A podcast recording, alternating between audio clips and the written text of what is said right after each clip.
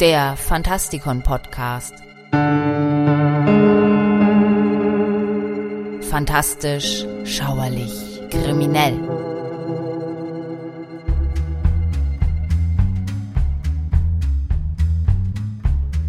Es kommt für jeden einmal die Stunde, da er sich die Frage stellt, wo Entenhausen denn eigentlich liegt. Das mag heute weniger zutreffen als noch zu meiner Zeit, als man quasi mit der Mickey Maus als Magazin heranwuchs, während man sich langsam von der Brust entwöhnt den ersten Brei einverleiben ließ.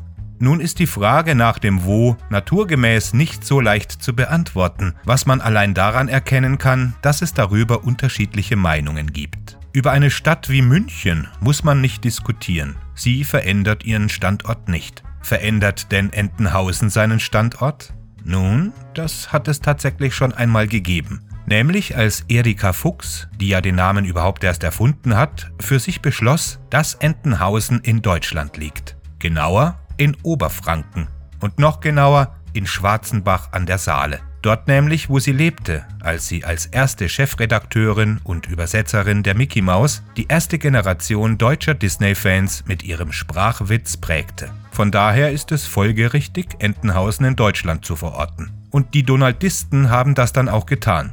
Karl Barks war natürlich der Urheber jenes Duckburg, das Erika Fuchs erst zu Entenhausen machte. Und hier haben wir das erste Problem vor uns. Denn eigentlich ist Entenhausen nicht einfach nur eine Übersetzung von Duckburg, auch wenn wir heute ein und dieselbe Stadt darunter verorten. Und damit begrüße ich euch zu einer neuen Themenausgabe im Fantastikon. Heute gehen wir der Frage nach, wo sich Entenhausen befindet.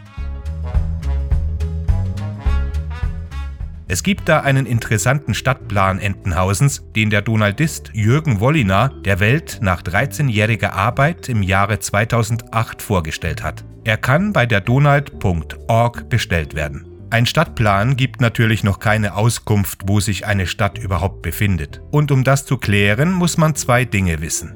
Erstens, woher kam Karl Barks? Und zweitens, was ist Entenhausen im Sinne von Duckburg überhaupt? Die Allgemeinheit geht davon aus, es handle sich bei Entenhausen um einen fiktiven Ort, der sich nirgendwo befindet, weil er ja eben fiktiv ist. Bloße Erfindung. So einfach ist es aber nicht. Ich nämlich behaupte, Entenhausen existiert. Reisen wir nicht andauernd dorthin, um mitzuerleben, was sich dort so tut? Und selbst wenn das noch nicht genügen würde, seit Jahrzehnten schicken Zeichner, Texter und Leser gewaltige Energien aus, um Entenhausen zu erschaffen und weiterzuentwickeln.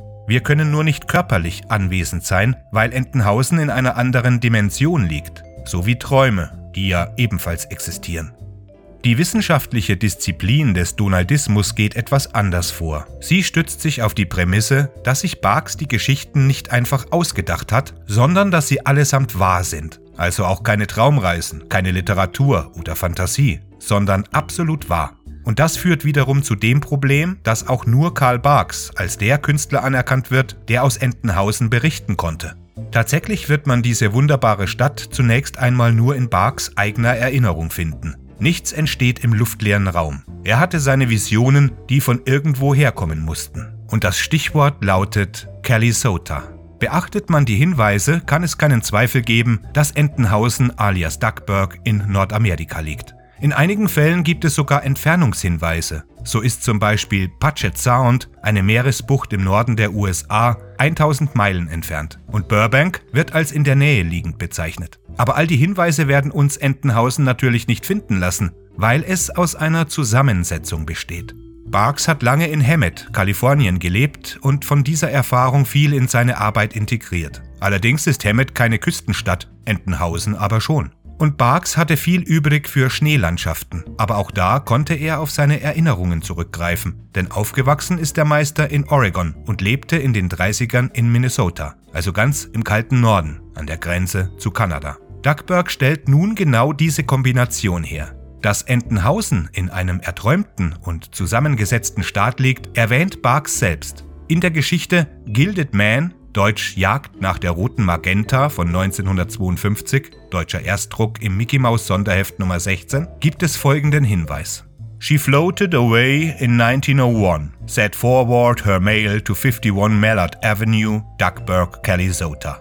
In der deutschen Übersetzung findet sich das allerdings nicht, wie überhaupt die sicher zu Recht hochgelobte Erika Fuchs in ihren Übersetzungen auch viel Schaden anrichtete.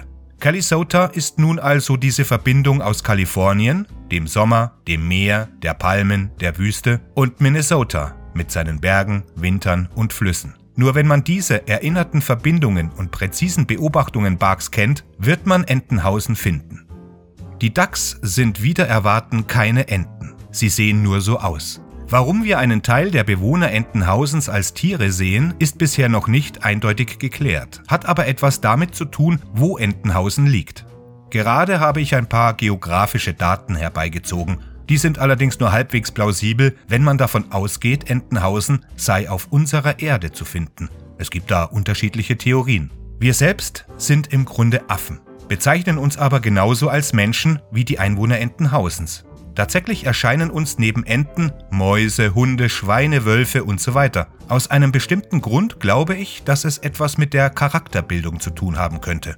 Wir selbst geben uns Tiernamen. Schweine, Ratten, Hunde, Vögel oder Füchse sind bei uns ebenfalls zu finden. Frauen sind Katzen, Hühner, Kühe oder Hasen. Es gibt in Entenhausen freilich auch Menschen, die tatsächlich so aussehen. Das ist sogar die Mehrheit, eine undefinierbare Masse, wie auch bei uns. Sie sind meist unspektakulär, reines Requisit. Und trotzdem sehen die Entenhausener Menschen nicht wirklich so aus wie die Menschen auf der Erde. Wir erkennen sie nur, weil sie sich ganz eindeutig von all jenen unterscheiden, die animalit aussehen.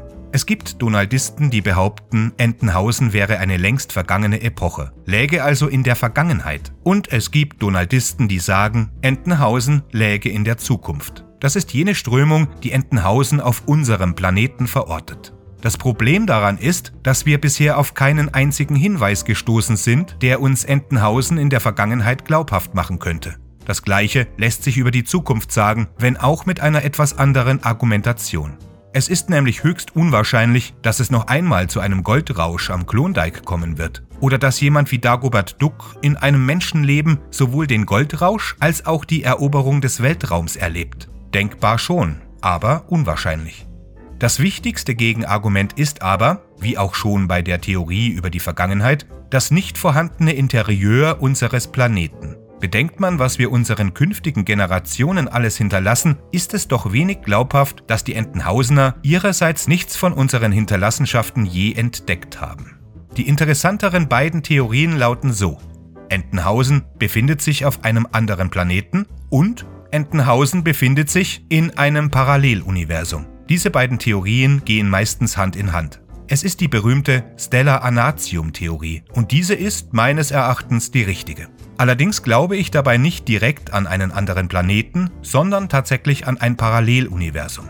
Schließlich ist die Erde Entenhausens auch als Erde erkennbar und wird in den Comics nicht anders genannt. Auch die historischen Ereignisse gleichen sich auf verblüffende Weise. Nimmt man alle Ähnlichkeiten mit unserem Planeten zusammen, könnte es sich, sieht man einmal von manchen sonderbaren naturwissenschaftlichen Problemen ab, eben auch um unsere Erde handeln. Es ist ja gerade diese Ähnlichkeit, die manche Donaldisten zu ihrer Terra-Theorie veranlasste. Es gibt noch weitere Theorien, aber die lassen sich alle in die genannten eingliedern. So geht die Chrononentheorie ebenfalls von einem Paralleluniversum aus, erklärt die Verzahnung mit unserer Welt nur etwas anders, indem sie den Zeitbegriff modifiziert. Wo immer sich dieses Entenhausen auch befinden mag, wir haben die Möglichkeit, den Ereignissen dort beizuwohnen, wann immer wir das möchten. Und das trifft nicht nur auf Entenhausen zu, sondern auf alle Welten, die die Fiktion zu dem machen, was sie ist, die eigentliche Wahrheit.